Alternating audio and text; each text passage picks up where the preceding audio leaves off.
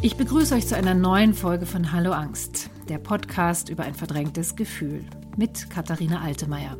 Für alle, die den Mut haben, sich dem Thema Angst zu stellen. Für alle, die mehr wissen möchten über Angst- und Panikstörungen. Für alle, die gespannt sind auf persönliche Panikgeschichten. Heute mit einem Special, denn heute gebe ich sozusagen ab. Und zwar an meine beste Freundin Verena Richter. Sie wird mir heute Fragen stellen und wir unterhalten uns über meine Angst. Das mache ich, weil mich schon ein paar Leute nach meiner persönlichen Angstgeschichte gefragt haben und da gerne mehr erfahren würden. Zum anderen geht es heute um mich und meine Angst, weil das ja auch sowas wie die Hintergrundstory zu meinem Podcast ist. Sonst würde ich den ja vermutlich nicht machen. Also, ich freue mich sehr, dass meine Freundin Verena sich dazu bereit erklärt hat. Sie ist auch Journalistin, arbeitet aktuell als Textchefin bei einem großartigen Magazin, das Salon heißt. Sie schreibt für die Architekturzeitschrift Häuser und hat eine Designkolumne im Manager-Magazin. Verena und ich kennen uns jetzt seit über 20 Jahren. Wir haben uns in der Redaktion einer Frauenzeitschrift kennengelernt und sind uns immer sehr nah, auch wenn wir mal wieder in zwei unterschiedlichen Städten wohnen. Verena, meine Liebe, ich freue mich sehr, dass du mir jetzt via Zoom aus Hamburg zugeschaltet bist. Ich freue mich natürlich sehr, dass ich jetzt mit dir spreche. Und es ist, darüber haben wir auch schon gesprochen, mir auch aufgefallen, dass ich tatsächlich ganz viel gar nicht weiß. Wenn man konkrete Fragen an dieses Angstthema stellt, wird mir klar, dass wir über ganz viele Dinge gar nicht gesprochen haben. Dass wir zusammen sicherlich durch einige Situationen durchgegangen sind, aber so, es fehlen mir eigentlich sehr viele Informationen. Ich glaube, dass wir das ganz viel mit dem Herzen gemacht haben, aber nicht wirklich analysiert. Das ist ein total interessanter Gedanke von dir, weil ich glaube auch, das Tolle ist ja, dass ich mit dir oder an deiner Seite immer weniger Angst hatte oder habe. Also das heißt, immer wenn wir irgendwo zusammen unterwegs waren, dann war die Angst nicht so präsent oder ich, ich wusste immer, wenn du an meiner Seite bist, dann muss ich keine Angst haben. Insofern glaube ich, ähm, das ist ja das Schöne. Das finde ich natürlich auch ganz, ganz schön, dass du das äh, sagst und das beruhigt mich sozusagen auch ein bisschen, weil wenn man mich fragen würde, würde ich gar nicht sagen, dass du ein ängstlicher Mensch äh, bist oder warst.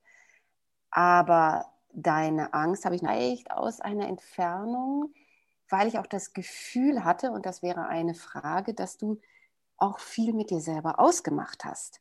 Aber vielleicht stelle ich als meine erste Frage, erst was Allgemeineres. Und zwar, was unterscheidet denn die Angst, über die wir heute sprechen, mhm. von der Angst zum Beispiel vor der Mathe? Hausaufgabe oder Schulaufgabe, vor einer mhm. Prüfung. Mhm. Also mhm. was unterscheidet die Angst, über die wir jetzt sprechen, von der Angst, die wir im Alltag haben und die dann vielleicht mal als Lampenfieber bezeichnet wird mhm. oder als Höhenangst oder was weiß ich.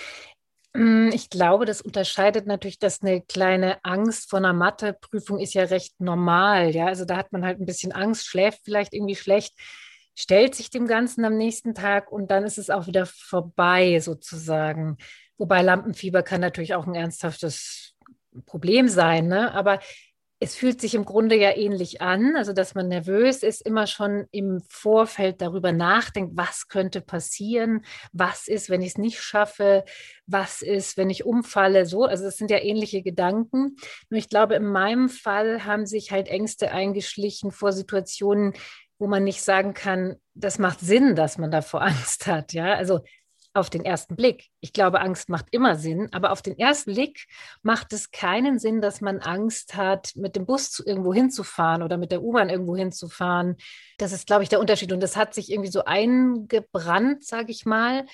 Vielleicht auch durch traumatische Situationen. Und dann hat man das so gelernt, dass man vor dieser Situation immer wieder Angst hat. Und deswegen wiederholt sich es und man hat Angst vor der Angst.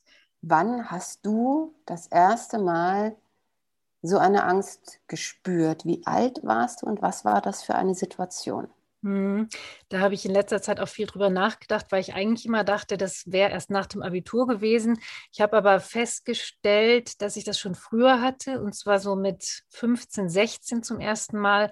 Und zwar war ich damals mit meiner Stiefmutter und meiner Halbschwester zum ersten Mal weit weg von zu Hause, nämlich in Indien, wo sie herkommt, meine Stiefmutter. Und Indien muss man ja sagen, du weißt es ja, du warst ja auch schon da, ist ja ein sehr intensives Land. Also man, man, man riecht sehr intensiv, man hört sehr intensiv, alles ist, alle Sinneseindrücke sind heftig. Und da habe ich zum ersten Mal so eine Art Panik empfunden oder, oder Angst, dass ich mich vor dieser Heftigkeit irgendwie nicht schützen kann. Und das war dann so, das hat sich in so eine Art soziale Angst damals schon entwickelt, die ich dann auch länger hatte. Und zwar fiel es mir dann schwer, was zu essen vor Ort. Äh, das war für mich eine totale Qual, weil das ja auch so zwar leckere Sachen waren, aber alles so anders und alles äh, musste gegessen werden. Es gab so einen Zwang, weil das ja in diesen Familien so üblich ist. Und da ging es mir eigentlich zwei, drei Wochen, die wir da waren, dann sehr körperlich sehr schlecht, weil ich eben nicht essen konnte. Oder ich habe dann irgendwann nur noch Bananen und Toast gegessen oder so. Und hast, wie du auch beschreibst, von außen den Druck äh, gekriegt, eigentlich müsstest du. Genau. Essen und konntest nicht das machen, was du eigentlich wolltest. Genau, genau. Und dann habe mhm. ich mich da zum ersten Mal auch so, so, so gefangen gefühlt in mir. Also weil ich wusste, ich komme aus der Situation irgendwie nicht raus mhm. und konnte das auch in dieser Zeit dort in Indien nicht verändern. Also ich bin da irgendwie nicht rausgekommen und konnte es natürlich dementsprechend auch nicht so genießen. Wie alt warst du da nochmal? Da war ich, glaube ich, 15 oder so. Mhm. Das ist natürlich auch sehr jung, finde ich da so. Also das war, mhm. war echt heftig. Mhm. Und dann ging das aber wieder weg. Also das war dann natürlich wieder weg, nachdem ich zu Hause war. Und dann habe ich das wieder vergessen. Da habe ich nicht dran gedacht, dass das jetzt irgendwas ist, was ich nochmal melden könnte. Und Wann kam es wieder? Es kam dann ziemlich stark wieder nach dem Abitur. Da habe ich mich auch so ein bisschen verloren gefühlt. Ich hatte nicht mehr dieses Gerüst Schule so. Und ich war so total verloren. Ich, ich hatte nicht mehr meine, meine, meine tägliche Struktur und ähm, hatte auch gerade blöden Liebeskummer. Und das, da hatte ich auch so eine kleine depressive Phase, wo ich wochenlang nur im Bett lag. Und dann kam das sehr massiv in Form einer Panikattacke, als ich meine Halbschwester in München vom Flughafen abholen sollte mit dem Auto. Ich sollte die irgendwie alleine mit dem Auto abholen. Die wollte mich besuchen.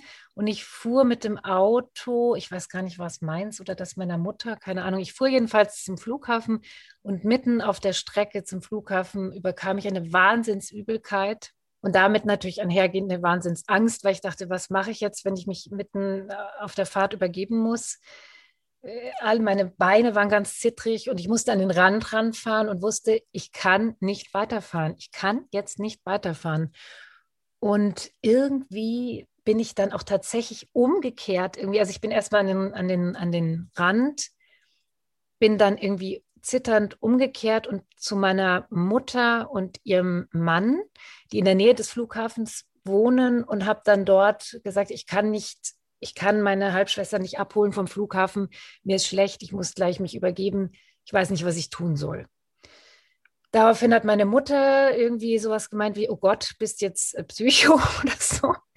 Und der Mann meiner Mutter hat zum Glück sehr schnell reagiert und ist mit dem Auto zum Flughafen ich meine vielleicht sogar mit mir zusammen, ich weiß es nicht mehr genau, um meine Halbschwester, die auch noch sehr jung war damals, sie war gerade mal zehn oder elf, abzuholen, dass die dann nicht alleine steht.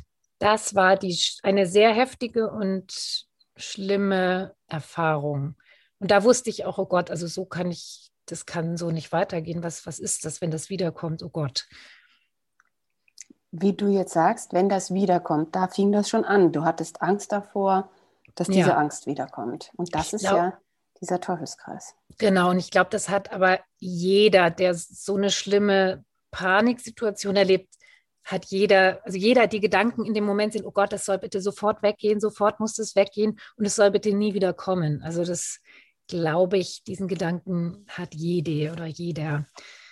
Und das Schlimme für mich damals war auch, ja, also es wurde diese Panik, die ich empfand, die wurde jetzt sagen wir mal, von meiner Familie auch nicht wirklich so. Also es war, es herrschte überhaupt in der ganzen Familie eine Panik, was ist mit dem Kind los? Ja, vielleicht auch ganz normal. Ähm, meine arme Halbschwester, die ja auch noch sehr jung war, die wusste wahrscheinlich auch überhaupt nicht, was los ist. Aber es wurde dann auch erstmal natürlich nicht weiter darüber gesprochen, sondern erstmal geguckt, dass man möglichst wieder schnell in normale Bahnen kommt. Ich meine, dass ich damals dann auch eine Therapie, meine erste Therapie angefangen habe danach. Hast du denn darüber nachgedacht, warum das ausgerechnet in so einer Situation passiert ist? Weil, ja. wenn ich das kurz sagen darf, ja. du fährst total gern Auto, du fährst ja. gut Auto. Mhm. Es ist äh, also nicht, dass mhm. du Angst vom Autofahren hättest. Nee. Es, es äh, ist deine Halbschwester, die du ja auch kennst, mit der du dich mhm. vertraut fühlst. Richtig. Was könnte das der Auslöser gewesen sein? Ich habe da mittlerweile viel drüber nachgedacht, weil das mit dem Autofahren habe ich bis heute. Das ist immer ein, kann immer zu einem Trigger-Ding für mich werden. Ähm, ich glaube, dass es daran liegt, dass ich so ein Thema habe mit, ich muss in dem Moment funktionieren und ich habe eine ganz große Verantwortung, weil äh, sobald du mit dem Auto dich auf der Straße befindest, ist es ja eine Situation, wo du weißt, du darfst jetzt nicht irgendwie schwach sein oder irgendwie die Kontrolle verlieren. Ja, du musst funktionieren und erst recht, wenn du eine Aufgabe hast, wie jemanden abzuholen, der auch irgendwie von dir abhängig ist. Ja, und ich glaube, das spielt eine ganz große Rolle bis heute. Ich hatte zum Beispiel vor ein paar Jahren auch mal so eine Situation, wieder seit langem, wo ich auch eine Frau, das war eine Freundin von meiner Schwiegermutter, eine ältere Dame, die sollte ich mal kurz nach Hause fahren. Und auch da habe ich so ein bisschen nur gemerkt, hm, das äh, gefällt mir jetzt nicht, dass ich diese Aufgabe habe, die gut nach Hause zu bringen. Es muss funktionieren. Ich, also so, es hat damit was zu tun. Ich habe äh, darüber nachgedacht, wann ich das erste Mal mit deiner Angst mhm. äh, konfrontiert war. Und es fällt mhm. mir total schwer, weil du doch ein Mensch bist, der, du hast eine tolle Ausstrahlung, du begibst dich in Situationen, in denen du funktionierst, in denen mhm. du lustig bist und äh, auch, wir haben uns ja kennengelernt in der Redaktion. Genau. Ich glaube, ich war da, wie alt war ich da eigentlich? 27, 28 Keine so. Ahnung. Ja. Und ähm, das, vielleicht ist das aber auch typisch, dass es eben dieses nach außen, dieses äh, perfekte, auch immer gut angezogen, ein, eine gute Erscheinung und alles. Mhm. Deswegen habe ich äh, das ganz lange nicht bemerkt. Und irgendwann mhm. hast du es mir erzählt. Ja, ich weiß gar nicht mehr wann und wie. Das, mhm. das weiß ich auch nicht mehr, aber du hast es mir erzählt ja. mit äh, deinen Ängsten. Und du hast mir eine Situation erzählt. Ja. Da warst du in einem Art Austausch und da war es auch mit ja, Essen ein Problem. Genau. Das war auch gut, dass du es erwähnst, weil man vergisst es so. Das war ähm, nämlich dann nochmal nach der Indien-Situation. Mhm. Nach diesem, meiner Indien-Reise äh, bin ich kurz vor dem Abitur nach Frankreich, nach Südfrankreich gegangen, um mein Französisch natürlich zu verbessern für den Französisch-Leistungskurs. Und da war ich in Avignon und ähm, da habe ich eigentlich bei einem wahnsinnig netten schwulen Pärchen gewohnt und die haben wahnsinnig aufgekocht. Typische Franzosen, also fünf Gänge jeden Abend mit einer Eistorte noch als Nachtisch und dann noch Käse und was weiß ich. Und das war auch eine Situation, bei diesen zwei netten schwulen Männern haben noch andere Gäste gewohnt. Und man war dann immer an einem riesen Tisch abends und wieder die Situation, hey, du musst hier funktionieren, das wird von dir erwartet, dass du hier funktionierst. Du musst diese fünf Gänge alle irgendwie bewältigen, obwohl du das gar nicht möchtest. Ähm, und da gab es einen ganz traumatischen Vorfall. Ich habe einmal mich, glaube ich, so gezwungen, das zu essen, dass ich mich dann am Tisch auf den Teller wieder übergeben musste. Eine totale Horrorvorstellung. Erinnerst du dich daran? Habe ich dir das erzählt? Das hast du erzählt. Ja, genau. genau. Genau. Und da, das hat mich eben auch äh, beeindruckt, so, mhm. also sozusagen, dass dir das passiert ist, weil ich mir mhm. eben auch vorstellen kann, dass es ganz schwer, sowas wieder loszuwerden. Ganz schwer. Weil das ja einem auch so peinlich ist. Mhm. Und dann denkt man, oh Gott, mhm. beim nächsten Essen passiert es wieder. Genau. Ich kann nicht mehr in, in großen genau. Runden essen. Genau. Ich glaube, so hat sich das bei mir dann auch festgebissen irgendwie, Mhm. weil es war dann, es ist ja auch so und es ist auch interessant, wie die Leute natürlich dann reagieren, weil für die, für die anderen am Tisch war das ja auch schambehaftet dann. Dann wurde Mhm. es ganz schnell alles aufgeräumt und dann wurde so getan, Mhm. als wäre nichts und klar, dann auch noch alles auf Französisch. Oh Gott. Ja. Also, Ja. und ja, aber die waren wahnsinnig reizend, diese beiden Männer. Aber für mich war das dann jeden Tag diese Vorstellung, wie schaffe ich das Abendessen heute Abend wieder? Das war echt eine Belastung, ja. Und ich konnte wieder nicht frei. Das Schlimme ist, dass mir im Nachhinein so klar wird, dass ich dann immer das nicht genießen konnte, obwohl es in Avignon sehr so schön war, ja. Aber ja, und dann hatte ich da auch Heimweh. Ich habe da immer meine Mutter angerufen. Ich meine, ich war da 17 oder so und habe am Telefon die zugeheult, dass es alles furchtbar ist. Und also, ne, das muss man sich mal vorstellen. Dabei war es gar nicht so furchtbar, sondern dieser eine Punkt hat sozusagen so dunkel gemacht. Hast du denn Genau. deiner Mama das erzählt, äh, dass dir das Das- passiert ist? Das weiß ich nicht mehr, ehrlich gesagt. Ich glaube, ehrlich gesagt, nicht, glaube ich. Erst irgendwann später, weil es mir selber so peinlich Mhm. war, vermutlich. Ja. Also wenn wir zusammen waren, ist es irgendwie nie, ist irgendetwas passiert, von dem Mhm. ich sagen würde, da habe ich deine Angst erlebt. Mhm. Ich habe sie immer gehört, wenn du es gesagt hast. Also Mhm. wenn du Mhm. Und ich wollte dich fragen, ob vielleicht deine Wohnung, die, äh, weil du damals deine Wohnung so geliebt hast, die Mhm. hat dir einen Schutz geboten. Mhm. Klar, das ist Mhm. immer so. Also Mhm. ja, auf jeden Fall auch, weil, also ich will jetzt nicht sagen, dass ich mal Agoraphobie so richtig hatte, aber vielleicht so, so in Ansätzen. Also Mhm. zu Hause habe ich mich immer wohlgefühlt und sicher.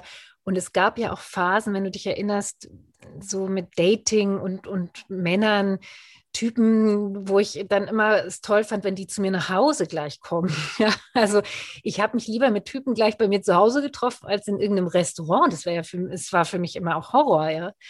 Was natürlich ein bisschen schräg rüberkommt, wenn man die immer gleich in die Wohnung lotst. Ähm, aber ich erinnere mich vor allem daran, da bin ich dir ja natürlich auch sehr dankbar, wo du meine Angst natürlich sehr gespürt hast, war ja vermutlich, als ich mich für das BR-Volontariat beworben hatte. Ich ja auch nach einer langen Tortur genommen wurde. Also es wurden ja dann irgendwie zwölf genommen. Und dann hatte ich auf einmal so eine Panik vor dieser Gruppensituation, weil man muss ja mit diesen Menschen, mit diesen anderen äh, Mitvolontärinnen und Volontären, anderthalb Jahre mussten wir da zusammen sein, ständig. Und dann habe ich doch einen Tag, bevor es losging, gesagt, ich gehe da nicht hin. Das weiß ich natürlich noch. Mhm. Und dass ich dich dann auch hingefahren habe. Genau. Und dann hast du gesagt, ich habe bei dir übernachtet, glaube Ja, ich, genau, genau. damit das alles irgendwie läuft. Ja. Und dann hast du mich hingefahren. Da bin ich dir sehr dankbar dafür. Ja, und das war aber irgendwie auch so selbstverständlich. Und ich glaube, Mhm. deswegen hat die Angst quasi intellektuell bei uns keine Rolle gespielt. Mhm. weil das war dann so. Und dann haben Mhm. wir geguckt, äh, wie wir damit umgehen. Mhm. Das wollte ich dich eigentlich später fragen, aber ich Mhm. finde, jetzt passt Mhm. es ganz gut.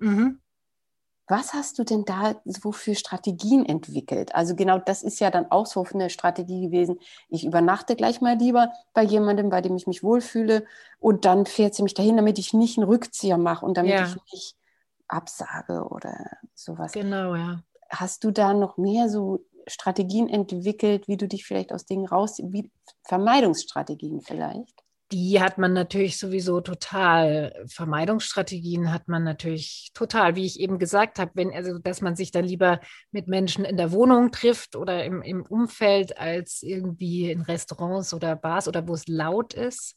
Das ist für mich auch immer noch ein Problem, dieses Laute. Ähm, ich habe dann aber in der Zeit, als ich beim BR angefangen habe, auch wieder eine Therapie angefangen, wo es sehr um diese sozialen Ängste ging. Und da habe ich mich dann nicht mehr so stark, äh, also habe ich nicht mehr so stark vermieden. Ich habe mich dem dann schon immer gestellt, weil das ist auch die einzige Möglichkeit. Ne? Aber für mich war beim BR das Schlimmste die Kantine, weil es so laut ist. da, das ist so laut da, dass das macht irgendwas, da, da wird mir schwindelig. Also da kann ich, das macht mich zittrig und schwindelig. Dann kann ich mich kaum noch auf das Gegenüber konzentrieren und dann wieder mit Essen. Äh, Horror. Kann ich mir total gut vorstellen. Mhm. Und was ich auch noch fragen wollte, ganz anderes Thema. Du mhm. warst in der Zeit ja auch äh, lange Single. Also mhm. als wir uns kennengelernt haben, klar. es war, es gab keine äh, lange äh, Beziehung mit sehr viel Nähe. Es nee. gab also, war das vielleicht auch eine Art Vermeidungsstrategie, dass du deine Ängste nicht äh, niemanden mit deiner Angst äh, belasten musstest, mhm. konfrontieren mhm. musstest, dass du vielleicht aus, aus diesem Gefühl heraus dich nicht zugemutet hast? Mhm. Bestimmt war das auch so, ja. Doch, klar. Klar. Und aber auch aus einer Angst heraus, dass wenn jemand darauf aufmerksam wird, was ich eigentlich für Ängste habe, weil ich ja nach außen hin eben anders wirke, dass der dann auch sagen würde, nee, das ist mir irgendwie zu stressig. Mm, ich meine, es war ja auch so, ich hatte zwar viele Sachen am Laufen, aber die meisten haben ja auch dann, es war ja schon meistens so, dass die sich dann von mir entfernt haben. Vielleicht haben die auch irgendwas gespürt, dass da irgendwas seltsam ist. Ähm, na, möglich. Hm, ja. Hm. Ich kann mir das auch vorstellen, vielleicht genau, weil du nicht richtig drüber geredet hast oder mhm. sowas und sie aber was gespürt haben und dann mhm. aber eben dich so stark eigentlich erlebt haben und vielleicht mhm. sowas, wie sagt man da, dass das nicht konkurrent war oder so? Mhm. Ja, ja, ja, ja, das stimmt. Also da, ja, das ist nicht harmonisch oder irgendwie so, ja, ja. Mhm. Das kann echt gut sein. Ich wollte wissen, ob du sagen kannst, wann die Angst am größten war, ob es eine Phase in deinem Leben gab, wo die mhm. Angst am mhm. größten war. Mhm. Ja, ich finde, es geht immer so auf und ab, aber sie wurde noch mal sehr, sehr, sehr großartig. Ich war ja für fünf Jahre in der Schweiz, in Basel, mit meinem damaligen Freund. Und da gab es eine Phase, da merkte ich irgendwie, ich komme in der Schweiz nicht vorwärts, jobmäßig und so, und alles lief irgendwie schlecht. Vielleicht war die Beziehung da auch schon schlecht. Jedenfalls habe ich da, da bin ich immer mit dem Fahrrad nach Deutschland rübergefahren, von Basel nach Weil am Rhein zum Einkaufen. Und da habe ich regelmäßig ganz schlimme Panikattacken in dem Einkaufszentrum dort bekommen was auch kein Wunder ist, weil das wirklich das hässlichste, schlimmste Ding, was man sich vorstellen kann. Und dann habe ich damals beschlossen, ich gehe zurück nach Deutschland, ich gehe zurück nach München. Das habe ich beschlossen. Ich hatte ja damals mit meinem damaligen Freund, habe ich dann gesagt, ich gehe zurück nach München. Ich weiß nicht, ich muss schauen, gehst du mit oder nicht oder was machen wir? Und dann bin ich ja erstmal alleine gegangen. Und dann, als ich zurück in München war, da kam das sehr, sehr, sehr stark. Da konnte ich in keinen Supermarkt mehr gehen, ohne dass ich nicht Panik bekommen habe. Und das muss ich auch erklären, wie sich das anfühlt, weil das wissen ja viele nicht. Das heißt dann, ich stehe in der Schlange. Das ist eine ganz schlimme Situation für mich. Die Schlange ist lang, die Luft ist schlecht, viele Menschen laut und ich kann nicht weg. Ich weiß, ich muss da jetzt durch und ich, die, die Beine werden ganz weich, die Knie, alles zittrig, das Herz rast. Ähm, man denkt, man fällt um gleich. Genau dieses Zittrige ist das Schlimmste, finde ich dann. Das ist auch wie so ein Fluchtreflex, als wollte man eigentlich loslaufen. Ne? Und, und, das war dann eigentlich fast bei jedem Einkauf irgendwann. Und auch noch ähm, Autofahren, Staus. Also es ist dieselbe Situation. Man kann nicht weg, man ist gefangen in einer Schlange. Wie hat sich ja. das dann, wie, wie, wie bist du das wieder losgeworden? Da habe ich dann den Entschluss gefasst, so, ich muss jetzt wirklich was tun. Ich habe mich, ich habe recherchiert natürlich, wie man als Journalistin so ist und habe eine Angstambulanz gefunden in München, die gehört zum Max Planck Institut. Und da habe ich mich wirklich, da habe ich angerufen und gesagt, so, ich muss zu Ihnen kommen.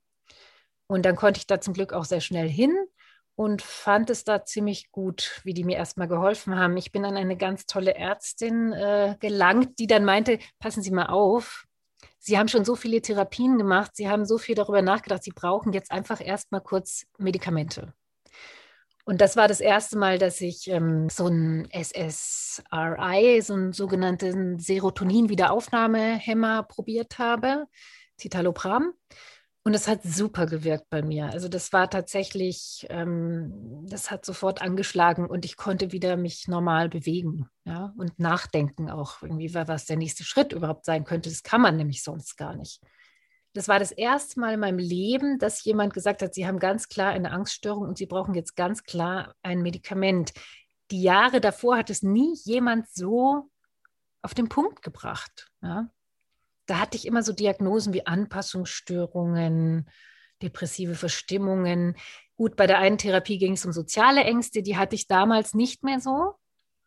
Also das hatte gewirkt, die Verhaltenstherapie, aber zu dem Zeitpunkt war das ganz toll, dass jemand sagt, so, Sie haben das und Sie nehmen jetzt das. Dann ging es mir viel besser, glaube ich sogar so gut wie selten. Also da bin ich ja richtig aufgeblüht. Und dann habe ich ja auch die meine vierte Therapie angefangen, eine Analyse, weil ich dann das Gefühl hatte, jetzt habe ich die Energie, eine anstrengende Analyse anzufangen. Vier Jahre hat die gedauert, wie du weißt.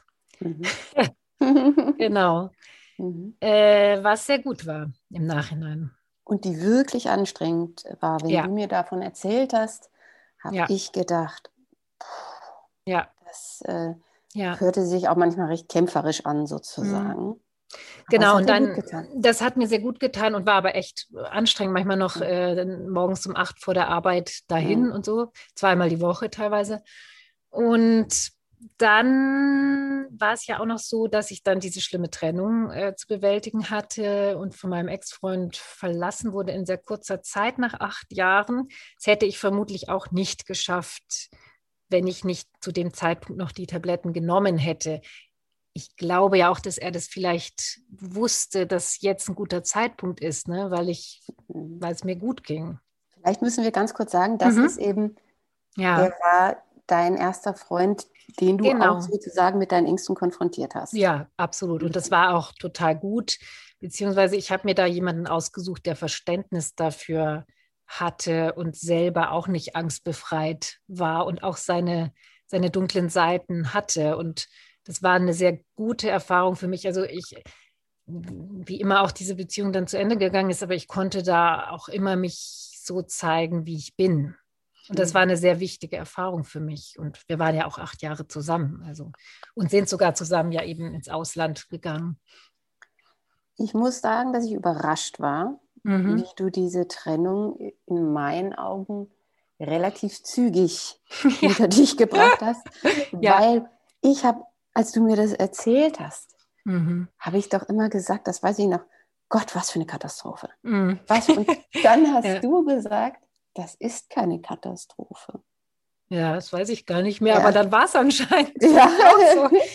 ja. Und da war ich, ja. da habe ich auch gedacht, du lässt dir keine Horrorkulisse mehr mhm. irgendwie äh, mhm. vormachen. Mhm. Katastrophen sind was anderes, das weißt du keine Katastrophe. Mhm. Aber es ist natürlich wahnsinnig schmerzhaft. Äh, War es ja auch. Ja. Aber du hast völlig recht, dass es so schnell ging. Ich glaube, ich habe mich zwei Wochen auch so relativ nicht aus der Wohnung bewegt und war nur im Bett und so. Aber dann ging es irgendwie weiter. Und da muss ich aber auch sagen, bin ich meinem damaligen Therapeuten sehr dankbar.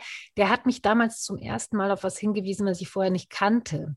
Und zwar hatte der damals zu mir gesagt, so, jetzt packen Sie mal Ihren Rucksack und Wanderstiefelchen und nehmen ein bisschen was mit und dann buchen sie irgendwo ein Hotel in den, also im S-Bahn-Bereich. Sie fahren mit der S-Bahn ins Grüne und dann bleiben sie einfach mal ein paar Tage alleine in dem Hotel und wandern jeden Tag. Und dann hat er so gesagt, aber das machen sie ja sowieso nicht. Und ich so, ja, hat er natürlich, dann habe ich so gedacht, doch, doch, das mache ich jetzt einfach. Keine Ahnung, was das bringt. Und dann habe ich ihn auch immer noch gefragt, was soll das bringen? Er hat gesagt, das werden sie dann schon sehen.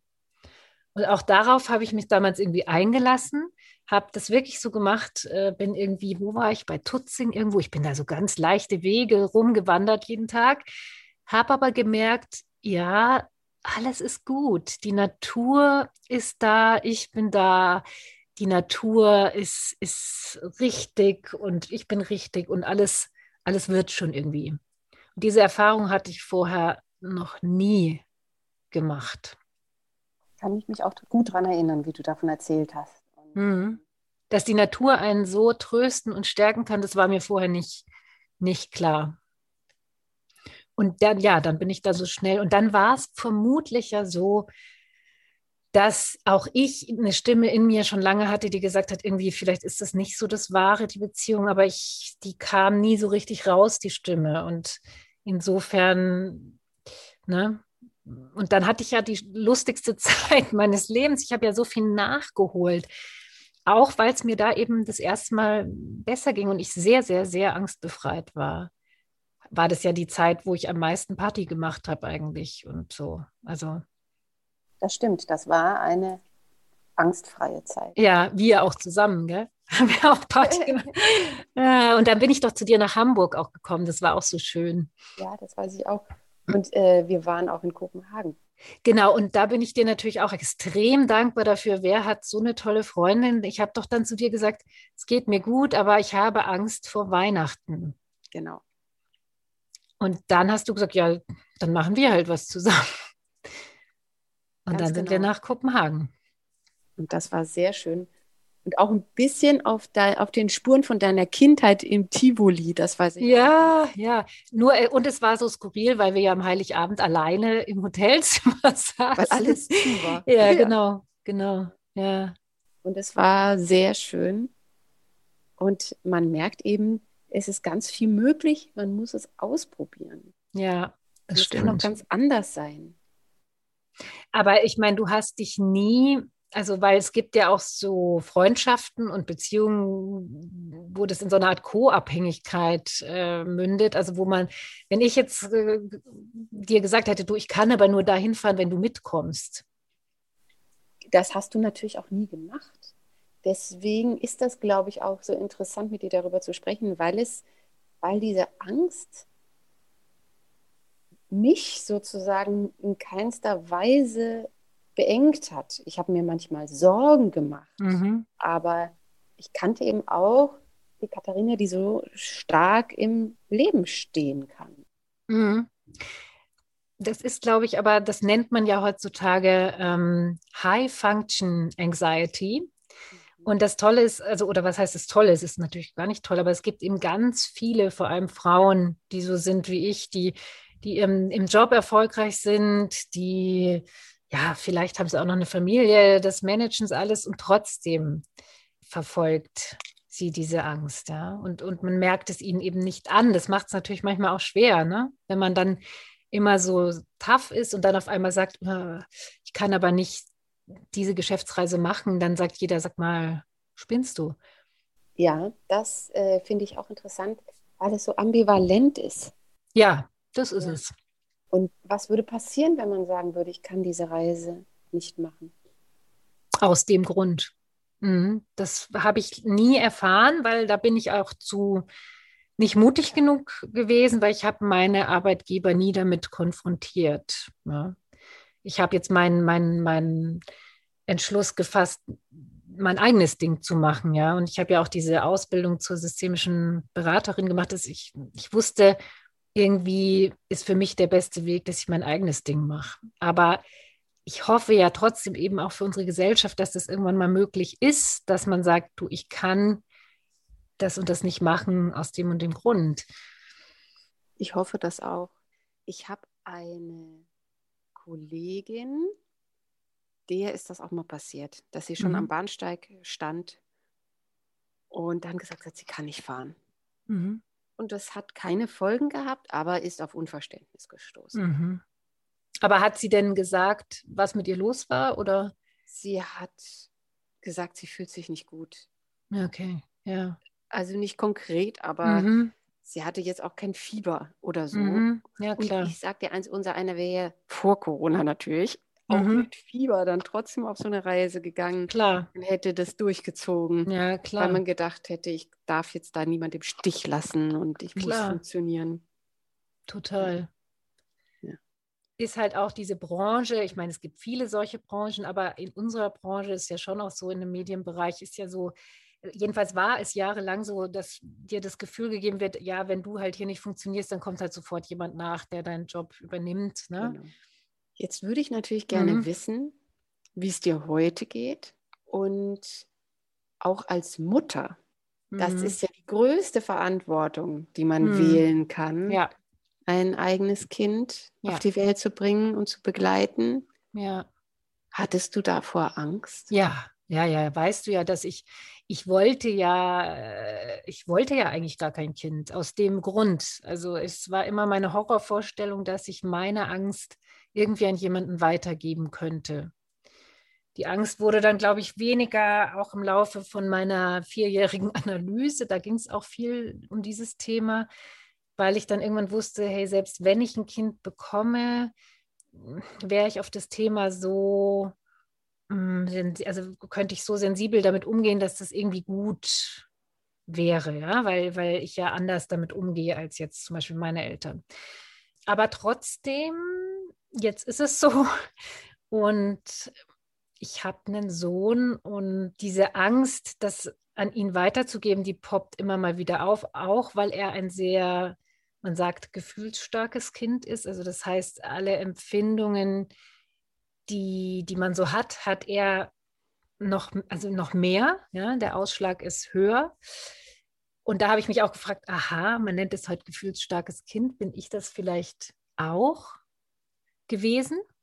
Kann gut sein. Und deswegen fühlt man sich da ja schon sofort verantwortlich und denkt, oh Gott, ich habe das an ihn vielleicht weitergegeben. Vielleicht aber auch mein Partner, der ist auch sehr gefühlsstark. Also wir. Ich bin aber mit meinem Sohn schon in guten Kontakt, auch jetzt zu dem Thema. Also ich kann ihn oft fragen, hast du da jetzt Angst? Ah ja, und was sollen wir da jetzt machen? Also wir sind da einfach im Austausch. Das ist total okay, finde ich. Trotzdem hat die, die Angst oder die Panikattacken haben ja auch oft mit Stress was zu tun. Ja? Also je mehr Stress man gerade hat, aus was für Gründen auch immer, umso eher ist man gefährdet, dass die Panik sich meldet. Und das finde ich eher das Schwierige, dass ich oft, muss ich sagen, auch durch meinen Sohn sehr an meine Grenzen komme, was Stress betrifft. So, ja. Also, oder der kann mich auch eben mit seiner Gefühlsstärke sehr triggern. Und dann, finde ich, merkt man, mh, hm, man muss aufpassen, da, da ist man sehr, sehr gefährdet, dass dann mal, wenn man dann zufällig im Auto sitzt, mal wieder sich die Panik dann angeblich zufällig meldet. Aber das ist eben nie ohne Grund. Ja. Die kommt nicht einfach so. Was tust du, um mhm. dich davor zu schützen? Ja, was tue ich, um mich davor zu schützen? Hm. Ich weiß gar nicht, ob ich aktiv was tue, außer weniger Kaffee zu trinken vielleicht. Ich denke, es hat alles viel mehr mit meiner neuen Haltung zu tun.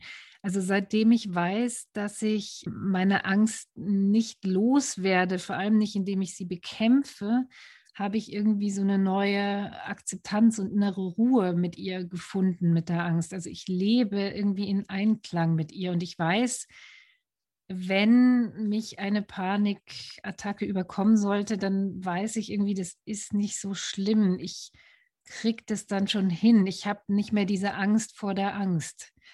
Dadurch, dass ich weiß, dass, äh, dass ich im Grunde nichts dagegen tun kann. Ja?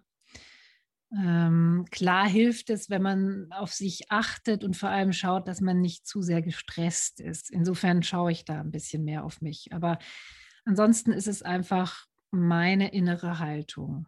Das hört sich schön an. Ja. Und das der, der lange Weg sozusagen, den du hinter dir hast, dessen Ziel war es sozusagen, sie anzunehmen. Genau. Und sie nicht mehr als Feindin zu betrachten. Genau. Dass du ihr positive Seiten abgewinnen kannst, genau. das hättest du früher überhaupt nicht in Betracht gezogen. Nee, gar nicht. Und deswegen will ich anderen Betroffenen ja so gern helfen, dass sie nicht so lange Zeit dafür brauchen, das vielleicht zu erkennen weil ich glaube, dieser, dieser Kampf gegen die Angst, der frisst so viel Energie. Also das, die kann man wirklich für was anderes aufwenden und sich vor allem auch zusammentun. Also das ist ja auch mein Traum, dass man so eine Art Community bildet, weil man dann eben auch sieht, Mensch, man denkt ja auch ganz oft im Leben, es geht nur einem selber so schlimm und die Angststörung ist ja nun mal die häufigste psychische Erkrankung in Deutschland. Das, und man, äh, ja. Und man denkt, man ist allein. Mhm. Also genau das Gegenteil ist der Fall. Ja. Wie sehr hat deine Angst dein Leben eingeschränkt? Mhm. Ja, da habe ich auch oft drüber nachgedacht. Schon, schon sehr äh, in, in Teilen. Also ich erinnere mich, in, zur Zeit meines Studiums wollte ich eigentlich immer wahnsinnig gerne ins Ausland gehen für länger, so wie du, nach Frankreich immer. Und ich habe mich das einfach nicht getraut aufgrund der Angst. Das habe ich tatsächlich so ein bisschen, also bereuen finde ich eigentlich immer doof, aber so ein bisschen war das eigentlich immer mein Traum, so ich in Frankreich und vielleicht bleibe ich dann da und so. Und äh, das habe ich irgendwie nicht geschafft. Wobei man sagen muss, mein anderer Traum war es ja immer, äh, längere Zeit in New York zu sein. Und das habe ich ja geschafft und bin auch sehr, sehr froh und dankbar um diese Zeit in New York. Ich war ja zweimal länger da, was eine Wahnsinnsüberwindung für mich war. Denn diese Stadt ist ja, wenn man jetzt Angstproblematik hat, natürlich uh, ja, laut, schnell und so weiter. Aber komischerweise hat New York bei mir diese Angst nie verstärkt. Also ich habe mich da immer wie so willkommen gefühlt und hatte nie große Angst in New York. Kann nee, ich mich gut dran Also das war schon nicht ohne, aber sowas macht mir keine Angst. Mir macht es ja auch keine Angst, mich auf eine Bühne zu stellen und vor Menschen zu reden und so. Da, das ist für mich überhaupt kein Problem. Das und, ist ambivalent. Genau, das ist und deswegen kommt man nicht so schnell der Sache auf die Spur. Genau. Und wahrscheinlich bei vielen anderen eben auch nicht, die betroffen sind. Äh, aber was hat, du hast mich noch gefragt, wie mich die Angst, wie die mein Leben beschränkt hat. Ja, Na, und dann hat sie mich natürlich ja. auch beschränkt in der Zeit, sagen wir mal in den 20ern, wo man einfach vielleicht ein bisschen Erfahrung sammelt mit Beziehungen und unterschiedlichen Beziehungen. Das, das war halt eben auch nicht bei mir. Ne? Also da hatte ich auch zu, eine zu große Angst. Hm, wobei ich das ja dann zum Glück nachgeholt habe. Später halt. Bei mir alles sehr spät wie hat sie mich noch beschränkt? Ja, Jobs. Ich glaube, ich hätte auch jobmäßig natürlich viel mehr erreichen können, so klassisch, klassisch karrieretechnisch, wenn ich nicht die Angst gehabt hätte.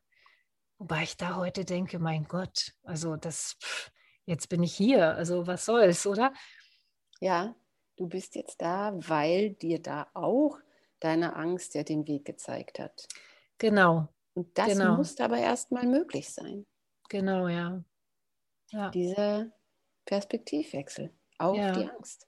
Ja, das äh, glaube ich tatsächlich, habe ich meiner dieser Ausbildung auch zu verdanken, so dass man da oft, oft äh, überhaupt der systemische Blick auf sogenannte psychische Störung ist immer, alles hat irgendeine Funktion und alles ist für irgendwas gut. Also für mich war auch wichtig zu verstehen, und das habe ich auch erst sehr spät verstanden, dass die Angst mich in meinem Fall einfach immer sehr klein gehalten hat. Also die Angst hat mich im Grunde wie ein kleines Kind leben lassen, ja.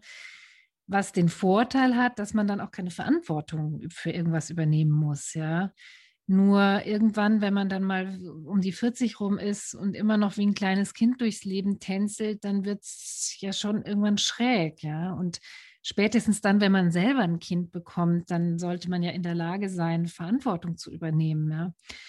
Ähm, jedenfalls diese Erkenntnis, dass die Angst im Grunde die Funktion hat, mich von Verantwortung zu befreien, hat bei mir dann letzten Endes dazu geführt, dass ich gesagt habe, so, das möchte ich jetzt nicht mehr.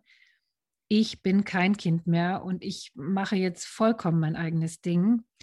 Und da bin ich ja jetzt gerade dabei, mich volle Kanne in die Selbstständigkeit reinzuwagen. Und das ist einfach nur ein super Gefühl. Also das macht irgendwie alles Sinn, die Entwicklung in meinem Leben. Ich habe, glaube ich, mich das vorher halt eben nie getraut, weil ich eben mich eben vorher nicht getraut habe, die Verantwortung zu übernehmen. Und ja, jetzt ist das Gegenteil der Fall und es macht Spaß. Es ist eben aber alles bei mir eine absolut logische Entwicklung. Genau. Weißt du, was ich gerne, ich finde das toll, dass wir darüber sprechen mhm. und wundere mich, dass wir da aufgehört haben, darüber zu sprechen und eben früher sogar gar nicht wirklich darüber, also wir haben darüber gesprochen, aber eben irgendwie mhm. nicht, wenn wir zusammen waren, haben wir eher Sachen gemacht. Mhm. Weißt du, wie ich meine? Ja, ja. Da haben ja. wir das Leben eigentlich genossen und wenn die Angst dann mal da war, dann haben wir mit ihr irgendwas gemacht. Ja. Aber ich finde es natürlich sehr interessant, weil ja. ich bin natürlich auch nicht angstfrei. Nee. Und wenn du mir dann von dir erzählst, ist das äh, total hilfreich. Mhm. Ja? Mhm. Ich habe ganz andere Ängste. Mhm. Und die sind aber ja auch lebensnervend irgend, also Ja. ja. Und wenn ich dann höre, wie du dich ernsthaft auseinandergesetzt hast, immer wieder, habe ich großen Respekt. Und vor allem sehe ich, dass ich ganz viel verändern kann. Ja. Danke. Mhm. Auch, das habe ich aber schon mal gesagt, ähm, dass du dich eben von den familiären Beziehungen ja auch schnell unter Strom gesetzt gefühlt hast Mhm. und dass da eine Ja. unglaubliche Souveränität äh, eingezogen ist, sozusagen. Dank meiner Ausbildung, glaube Ja. ich. Das ist auch da, also inner, innerhalb dieser Ausbildung hatten wir ja diese Woche Selbstreflexion, haben eine Familienrekonstruktion gemacht, so heißt es ja. Und das war, das war jetzt im Nachhinein für mich die Woche, die ganz viel in Bewegung gesetzt hat. Nicht sofort, sondern so nach einem halben Jahr ging es los. Und die Familienrekonstruktion hat auch dazu geführt, dass ich dann endgültig den Entschluss gefasst habe, beim BR zu kündigen. Da bin ich ganz sicher. Und in eine erstmal unsichere Situation zu gehen, Genau, genau. vor der du keine Angst hattest. Genau, ja. Also ich bin sehr froh, dass ich äh, dir dabei zuschauen konnte. Du hast für Kannst mich auch noch. ganz es geht weiter. Du hast für mich Geht ganz weiter. viel auch gelöst sozusagen. Wirklich? Und ja, Mhm. ganz viel Ruhe oft reingebracht. Mhm. Mhm. Ruhe, ich? Mhm. Ja. Ja. ja. Ja, lustig. Ja, Verena, toll. Ich bin ganz froh, dass du heute hier das Ruder übernommen hast. Hat mir sehr große Freude Es bereitet. war eine Special Edition heute von Hallo Angst.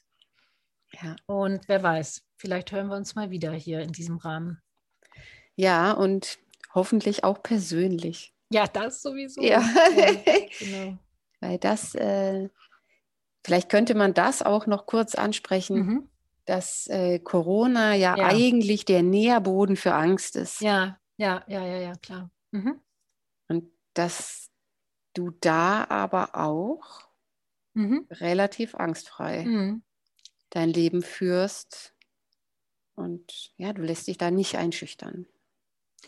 Also mit Corona ist es natürlich so, da muss man ganz ehrlich sagen, da hatte ich auch schon, habe ich eine andere, ähm, einen anderen Gast schon in der Sendung gehabt. Es ist so, dass wenn man sich eh am sichersten zu Hause fühlt und nicht so gerne unterwegs ist, weil da bestimmte Dinge die Angst triggern, dann ist Corona nicht so wirklich schlimm. Ja, also ich bin so zur Ruhe gekommen wie schon lange nicht mehr. Ich habe so viel gelesen wie schon lange nicht mehr und hatte die Zeit, mir über meine Selbstständigkeit Gedanken zu machen. Ich habe meine Webseite gebastelt, ich habe ja meinen Businessplan geschrieben. Das war alles so, es waren so ruhige Tätigkeiten. Und deswegen hat mir das kein Problem bereitet. Das Einzige, was halt problematisch war, war, äh, meinen Sohn Jakob zu Hause zu haben und zu bespaßen. Ja, das ist echt anstrengend, aber gut, so ging es vielen. Mhm. Ach, Trotzdem glaube Katharina.